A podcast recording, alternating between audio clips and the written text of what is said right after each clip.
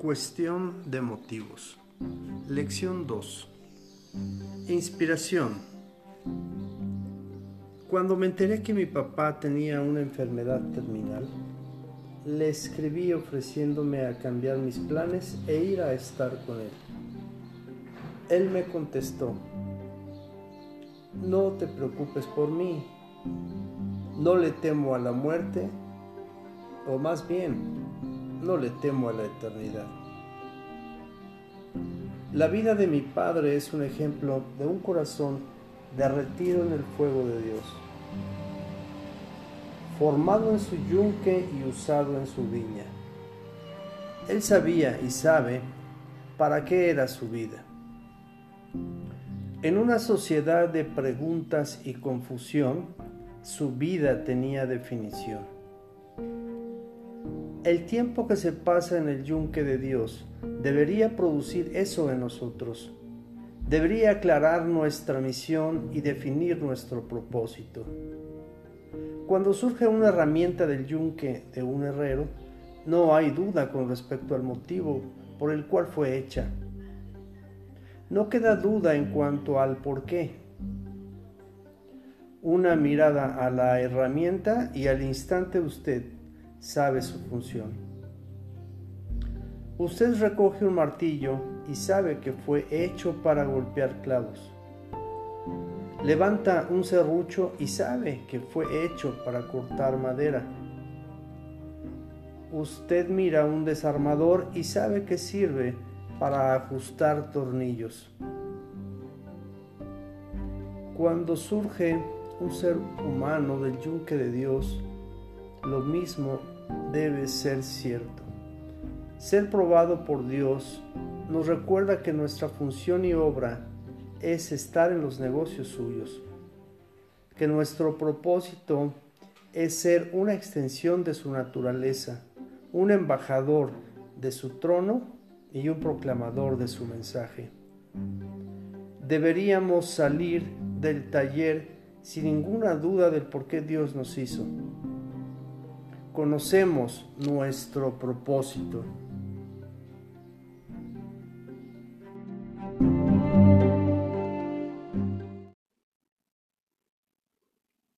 En octubre de 1347, una flotilla de Génova regresó del Mar Negro, llevando en su interior la sentencia de muerte para Europa. Tras el arribo de las embarcaciones a Messina, Italia, la mayoría de los navegantes ya estaban muertos. Los escasos sobrevivientes desearon no haber quedado con vida. La fiebre sacudió con violencia sus cuerpos, cubiertos de llagas que ardían como volcanes en la piel. Las autoridades ordenaron que las embarcaciones fueran sacadas del puerto, pero ya era demasiado tarde. Las ratas infestadas de pulgas mortíferas habían descendido por las cuerdas en dirección a la aldea, y el dictador bubónico había emprendido su marcha inclemente a lo largo y ancho del continente. La enfermedad se propagó por las rutas comerciales, que atravesaban Italia con destino a Francia y las demás naciones del norte. Al llegar la primavera ya había atravesado la frontera de Inglaterra. En el corto lapso de cinco años brutales, 25 millones de personas, un tercio de la población europea, había muerto. Y ese era apenas el comienzo. Tres siglos más tarde seguía en pleno furor. Tan solo en 1665, una epidemia dejó a su paso unos cien mil londinenses muertos, enviando a la tumba siete mil vidas cada semana, hasta que un invierno crudo pero apiadado mató a las nefastas pulgas. Nunca se conoció una cura ni se ofreció alguna esperanza. Los sanos pusieron en cuarentena a los infectados, aunque éstos tenían los días contados. Siempre que se haga una lista de los flagelos más devastadores de la historia, la plaga negra ocupará uno de los lugares más elevados. Pero no es el más alto. Esta enfermedad puede llamarse catastrófica y desastrosa, pero ¿acaso ha sido la más nefasta en contra de la humanidad? No, la Biblia tiene reservado ese título para una plaga más tenebrosa, una epidemia más antigua que al compararse con la plaga negra hace que parezca un simple herpes labial. Ninguna cultura puede evitar, ninguna nación puede escapar y ninguna persona puede esquivar la infección del pecado. Pero, ¿qué podemos hacer al respecto? Si todos hemos sido infectados y el mundo está corrompido, ¿a quién acudimos? Como dicen las escrituras, ¿qué debo hacer para ser salvo? La respuesta que nos ofreció entonces es la misma de ahora. Cree en el Señor Jesucristo. ¿Por qué Jesús? ¿Por qué no Mahoma o Moisés, José Smith o Buda? ¿Cuál es la calificación única de Jesús para salvaguardar a los enfermos y mordidos por la serpiente del pecado? La respuesta es divina. Cristo, aquel que está libre de todo pecado, fue hecho pecado para que nosotros, los pecadores, pudiéramos ser contados sin pecado. Al que no conoció pecado, por nosotros lo hizo pecado, para que nosotros fuésemos hechos justicia de Dios en él. Cristo no solo se convirtió en la ofrenda de pecado al recibir la ira de Dios por el pecado de la humanidad, Él conquistó el castigo por el pecado a través de su gloriosa resurrección de la muerte. La calamidad más grande de la vida desde el punto de vista de Dios es que la gente muere en pecado.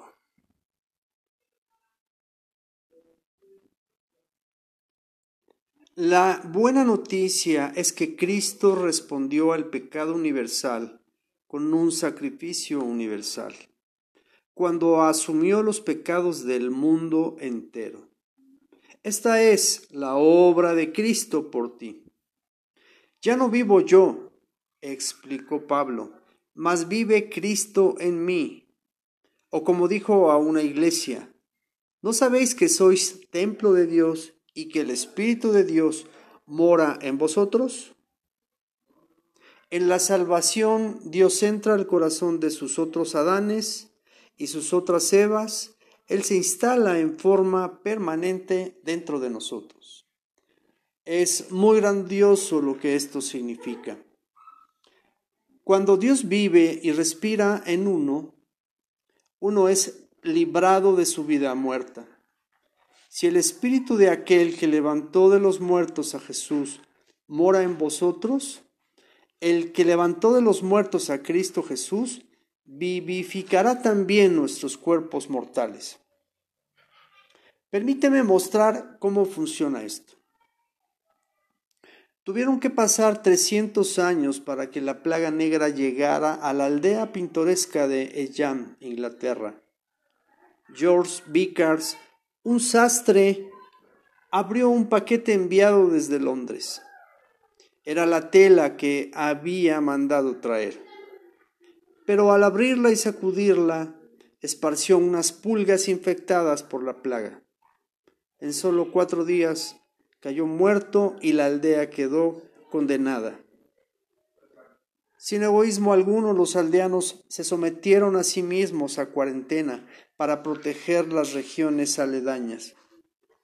Otras aldeas enterraron alimentos en un campo abierto y dejaron que los habitantes de Eyam murieran solos y sin ayuda. Sin embargo, para asombro de todos, muchos sobrevivieron. Un año más tarde, cuando algunos forasteros visitaron de nuevo la región, descubrieron que la mitad de los residentes habían resistido la enfermedad. ¿Cómo lo lograron? Habían tocado la plaga, la habían respirado. Una madre sobreviviente había enterrado a seis de sus hijos y a su esposo en el transcurso de una semana. El sepulturero había tocado a cientos de cadáveres infectados, pero no había muerto. ¿Por qué no? ¿Cómo sobrevivieron? Herencia. A través de estudios del ADN de los descendientes, los científicos encontraron indicios de un gen que bloquea la enfermedad. Este gen atrinchera los glóbulos blancos de la sangre de tal modo que impide el acceso de la bacteria. En otras palabras, la plaga podía entrar en contacto con el organismo de esas personas, pero no matarlas.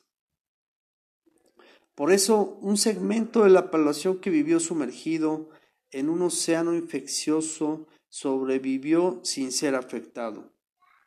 Todo porque tuvieron ancestros sanos. ¿Cuál fue el secreto para sobrevivir la plaga negra? Pertenecer al linaje correcto. Por supuesto, esto es algo que ellos no habrían podido escoger. Pero en nuestro caso podemos hacerlo a través de Dios. Tú puedes seleccionar a tu Padre Espiritual. Puedes cambiar tu árbol genealógico, pasando del de Adán al de Dios. Al hacerlo, Dios entra por completo en tu vida. Su capacidad de resistencia se convierte en tu resistencia su capa protectora llega a ser tuya. El pecado te podrá atraer, pero nunca te hará su esclavo. El pecado puede y con toda seguridad te tocará, te desalentará y te distraerá, pero no podrá condenarte. Cristo está en ti y tú estás en él. Ninguna condenación hay para los que están en Cristo Jesús. ¿Puedo animarte a confiar en esta verdad? Que tu oración constante sea esta. Señor, recibo tu obra, mis pecados son perdonados. Confía en la obra de Dios por ti. Después, confía en la presencia de Cristo en ti. Bebe con frecuencia el agua refrescante de su pozo de gracia. Necesitas recordar siempre que tus aflicciones no son letales. No vivas como si fueras un enfermo terminal.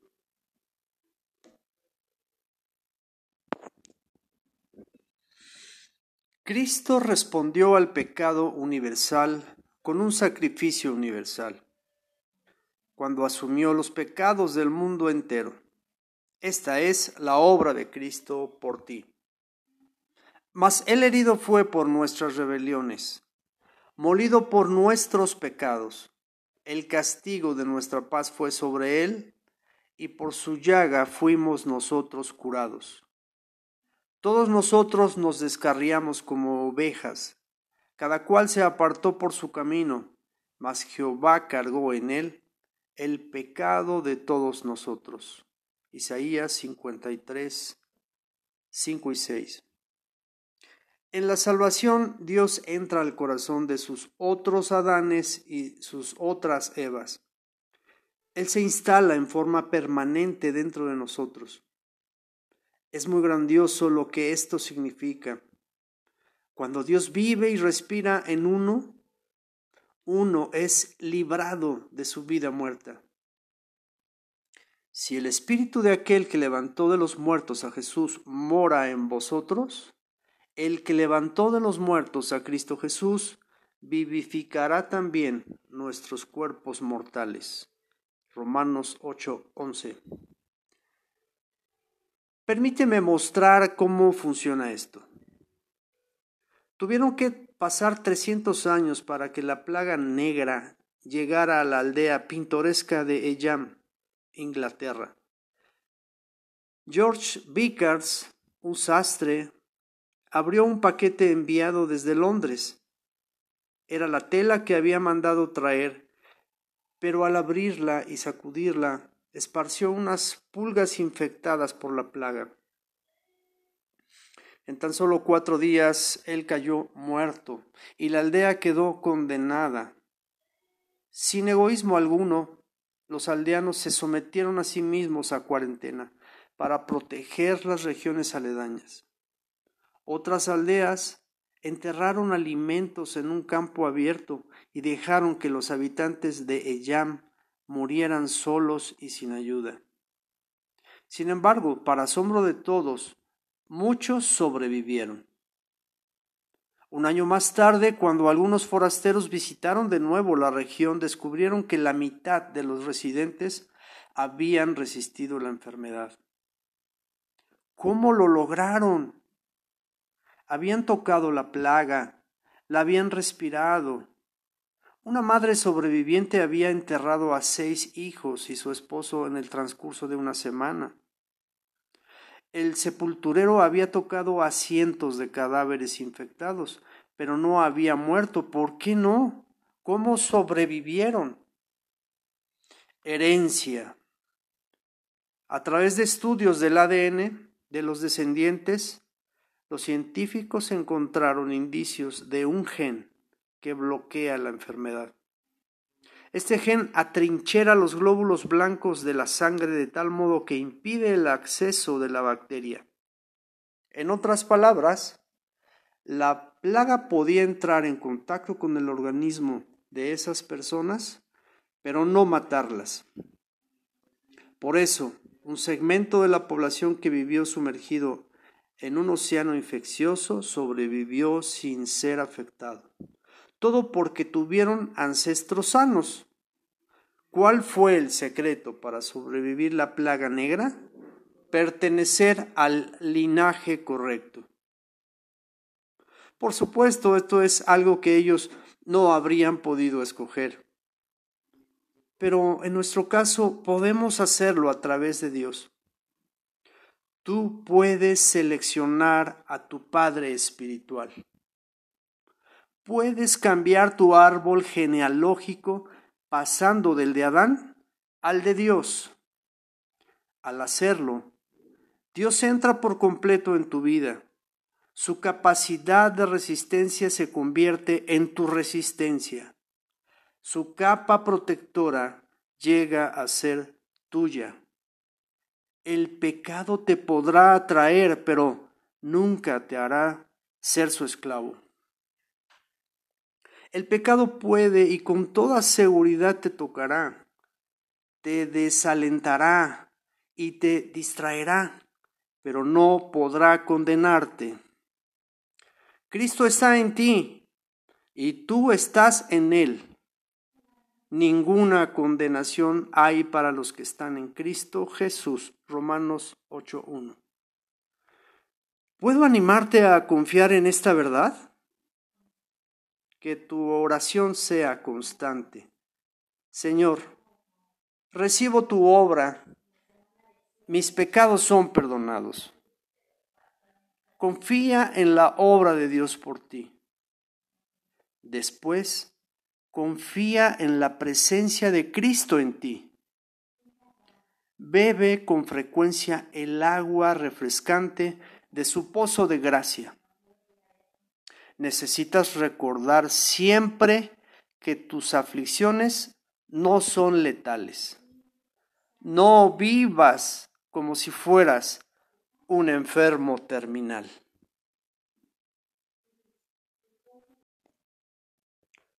Lección 5. Pureza personal. Usted conoce a las personas que cuidan casas. Quizás utilizó una. No quiere dejar su casa vacía, así que le pide a alguien que se quede en ella hasta que regrese. Permítame describir dos de sus pesadillas. El cuidador pinta su casa. La pintura blanca cambia a rosado, la alfombra a felpudo, una silla de plástico abstracta está en lugar de un cómodo sillón. ¿Su justificación? Ah, la casa no expresaba mi carácter con precisión. Necesitaba una casa que comunicara quién soy yo. Su respuesta, No es tu casa, mi hogar no existe para reflejarte a ti. Te pedí que cuidaras la casa, no que tomaras posesión de ella. ¿Quisiera usted un cuidador así? Tal vez preferiría comparado con la pesadilla número dos. No pintó, no descuidó, pero nunca lavó un solo plato, ni tendió la cama, ni sacó la basura. A mi tiempo aquí era temporal. Sabía que no te importaría, explica ella. Por supuesto que te importaría. ¿Acaso sabe ella lo que costó tu vivienda? Ambos cuidadores cometieron el mismo error. Actuaron como si la casa fuese de ellos. ¿Cómo se atrevieron? O mejor dicho, ¿cómo nos atrevemos nosotros en lo que respecta a nuestro cuerpo?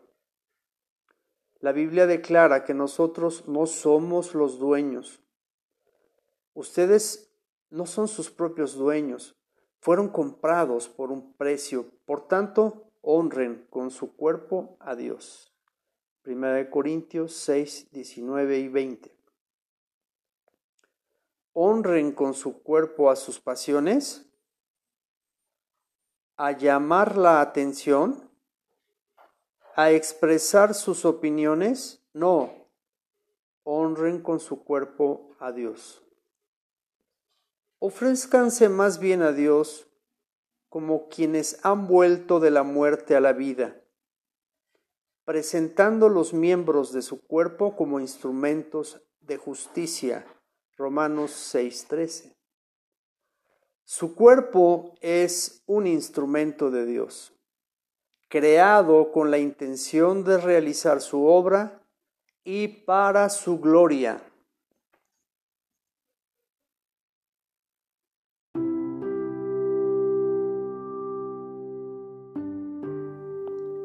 Lección 6. Ya viene el Rey.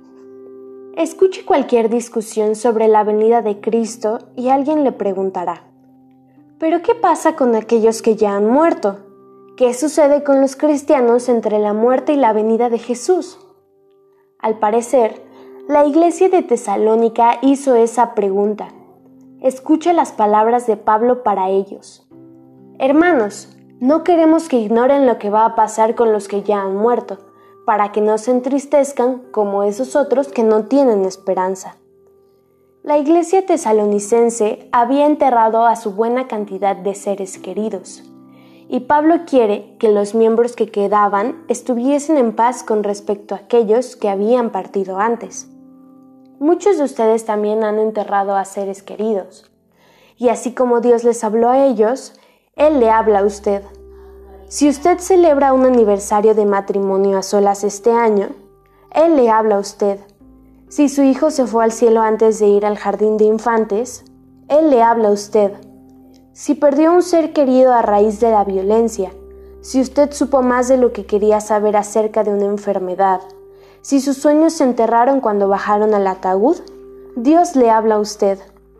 Él nos habla a todos los que hemos estado o estaremos parados en la blanda tierra cerca de una tumba abierta. Y a nosotros, Él nos da esta palabra llena de confianza. No queremos que ignoren lo que va a pasar con los que ya han muerto, para que no se entristezcan como esos otros que no tienen esperanza. ¿Acaso no creemos que Jesús murió y resucitó? Así también Dios resucitará con Jesús a los que han muerto en unión con Él. Dios transforma nuestro dolor desesperanzado en dolor lleno de esperanza. ¿Cómo? Diciéndonos que volveremos a ver a nuestros seres queridos.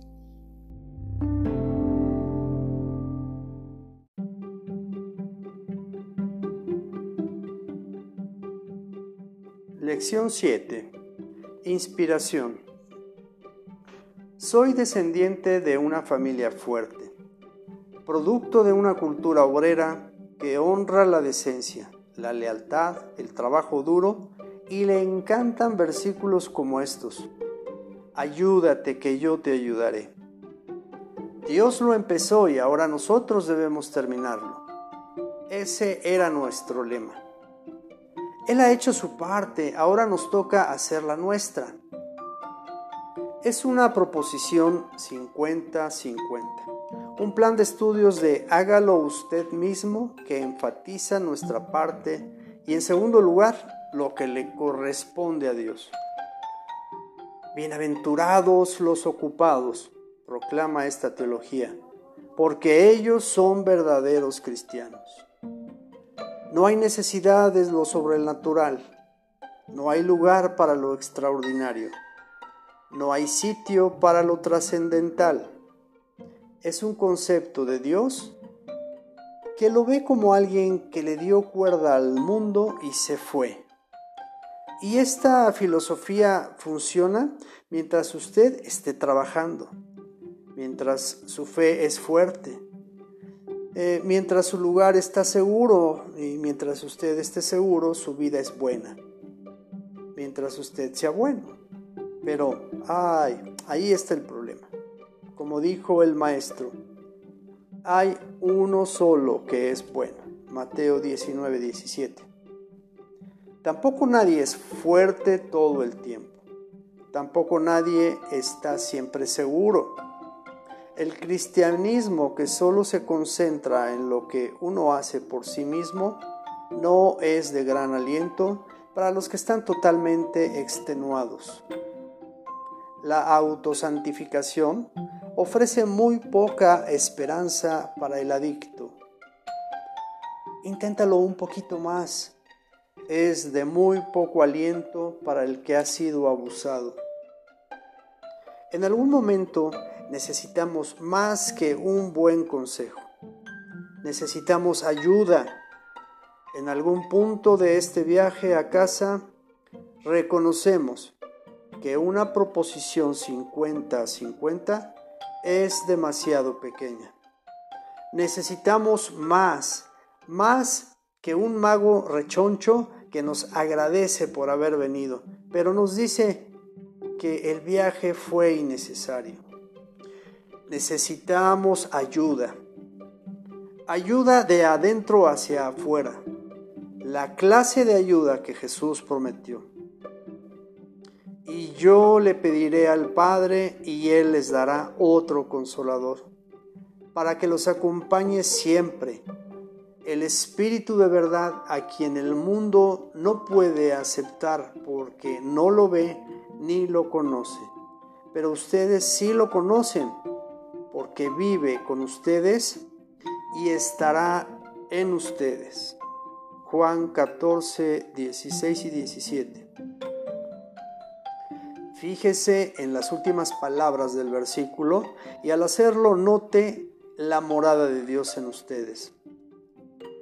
No cerca de nosotros, no encima de nosotros, no alrededor de nosotros, sino en nosotros en esa parte nuestra que ni siquiera conocemos, en el corazón que nadie más ha visto, en los lugares ocultos de nuestro ser, Él vive, no un ángel, no una filosofía, no un genio de la lámpara, sino Dios mismo.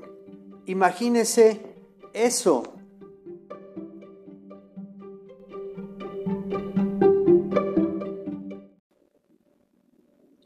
Lección 8. El lado positivo de los problemas. Inspiración.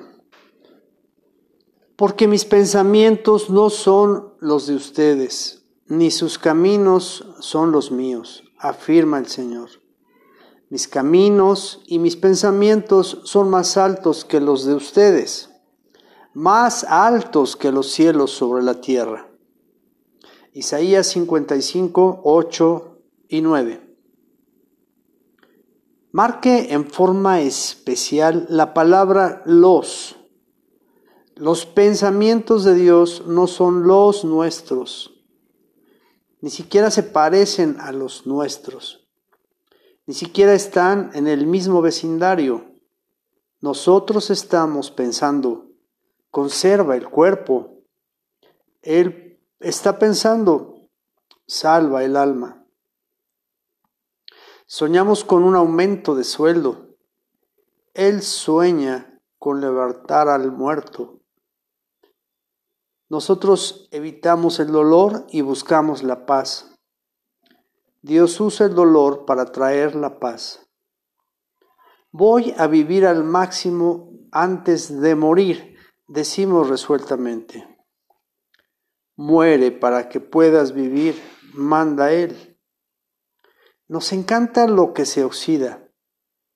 A Él le encanta lo que dura. Nos regocijamos de nuestros éxitos.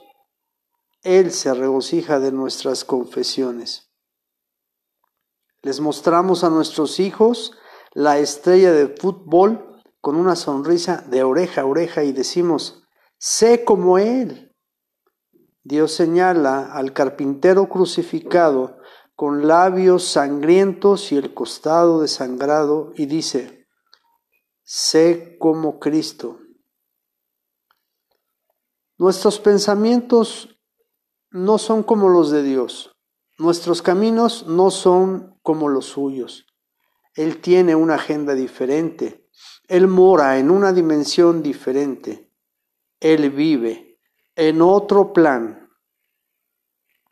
Cuán necesario es que oremos armados del conocimiento de que Dios está en el cielo. Ore con menor convicción y sus oraciones serán tímidas, superficiales y vacías.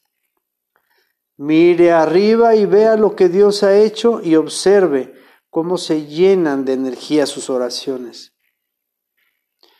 Este conocimiento nos da confianza al enfrentar un futuro incierto. Sabemos que Él tiene el control del universo, así que podemos descansar seguros. Pero también es importante el conocimiento de que este Dios en el cielo ha escogido agacharse hacia la tierra para ver nuestro dolor y escuchar nuestras oraciones.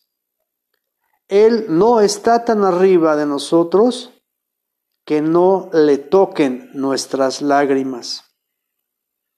Aunque tal vez no podamos ver su propósito o su plan, el Señor del cielo está en su trono y en control del universo y de nuestra vida.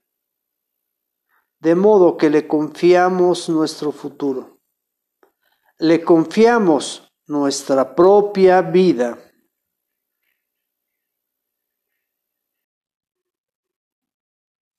Yo soy tu compañía constante.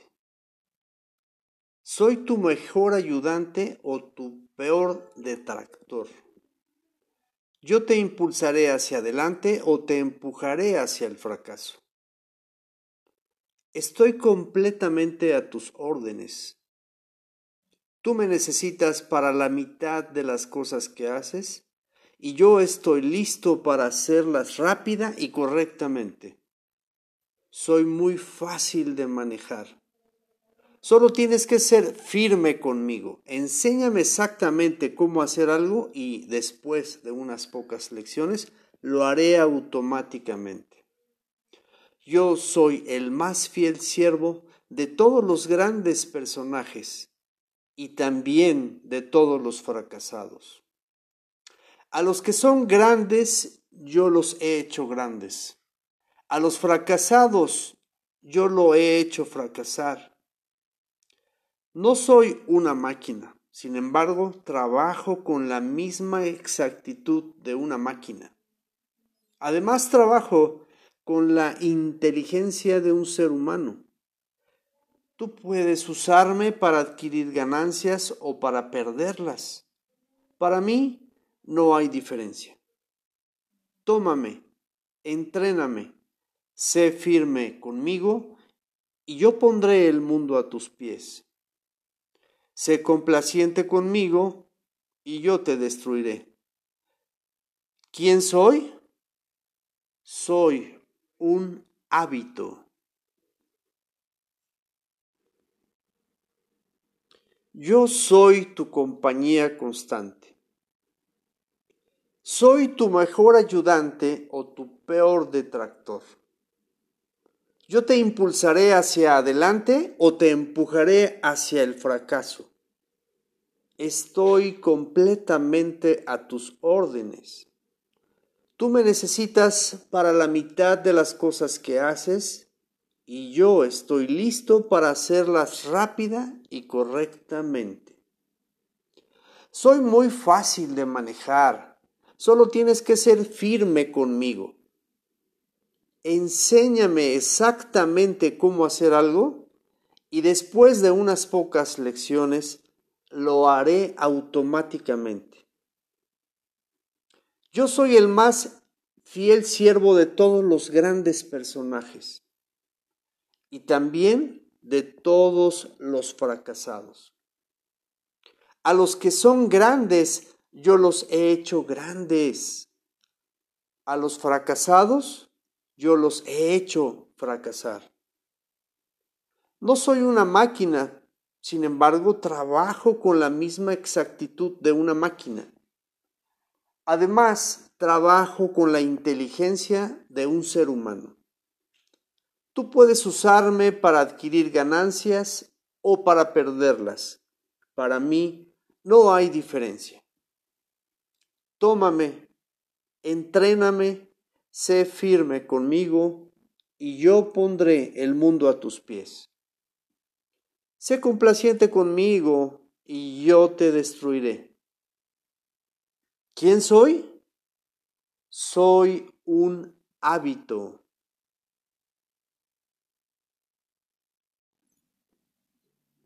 Lección 9. El gran engañador. Dios lo dejó bien claro. La plaga del pecado no cruzará sus orillas. Las almas infectadas nunca caminan por sus calles. ¿No saben que los malvados no heredarán el reino de Dios? No se dejen engañar ni los fornicarios, ni los idólatras, ni los adúlteros, ni los sodomitas, ni los pervertidos sexuales, ni los ladrones, ni los avaros, ni los borrachos, ni los calumniadores, ni los estafadores heredarán el reino de Dios.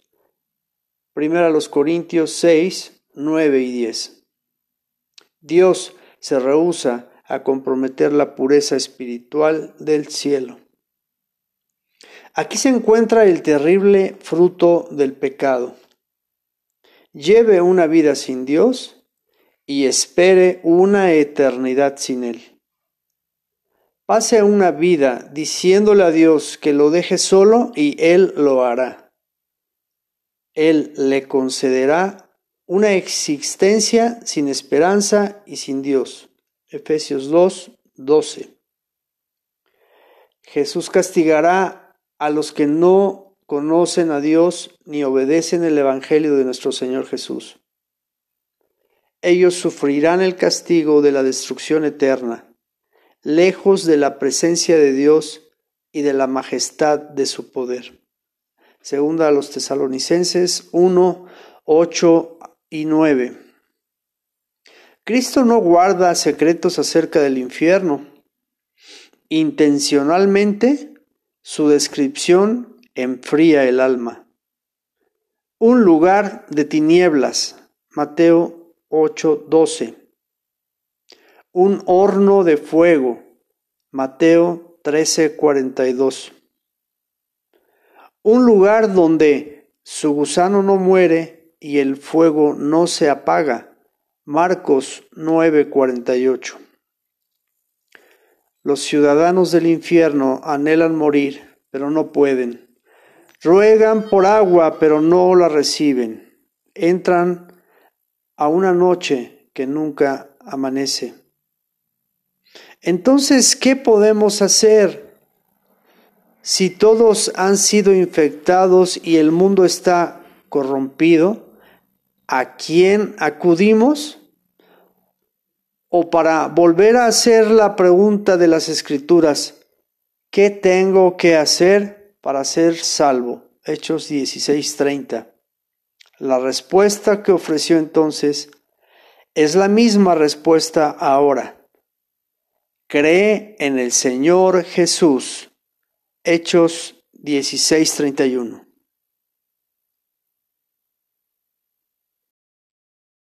Lección 10. Permaneciendo firmes. Jesús es sincero al hablar de la vida a la cual hemos sido llamados a vivir. No hay garantía de que saldremos ilesos solo porque le pertenecemos. No hay una promesa en las escrituras que diga que cuando usted sigue al rey, está exonerado de la batalla. No. A menudo sucede exactamente lo opuesto. Pero, ¿cómo sobrevivimos a la batalla? ¿Cómo soportamos la refriega? Mateo 24, 13 dice, Pero el que se mantenga firme hasta el fin será salvo. Él no dice que si usted tiene éxito será salvo, o si sale vencedor será salvo. Él dice si usted se mantiene firme. Una ilustración precisa sería si usted aguanta hasta el fin, si va hasta las últimas consecuencias. Los brasileños y los hispanos tienen una fabulosa expresión para esto. En portugués y en español, una persona que tiene la capacidad de seguir adelante y no rendirse, tiene garra. Garra significa uñas largas y fuertes. ¡Qué imagen! Una persona con garra tiene uñas que se clavan al costado de un precipicio y no lo dejan caer. Así pasa con los salvos. Tal vez se acerquen al borde, quizá incluso tropiecen y se deslicen, pero clavarán sus uñas en la roca de Dios y se agarrarán. Él nos dice, tú solo permanece en la carrera y yo me encargaré de que ganes.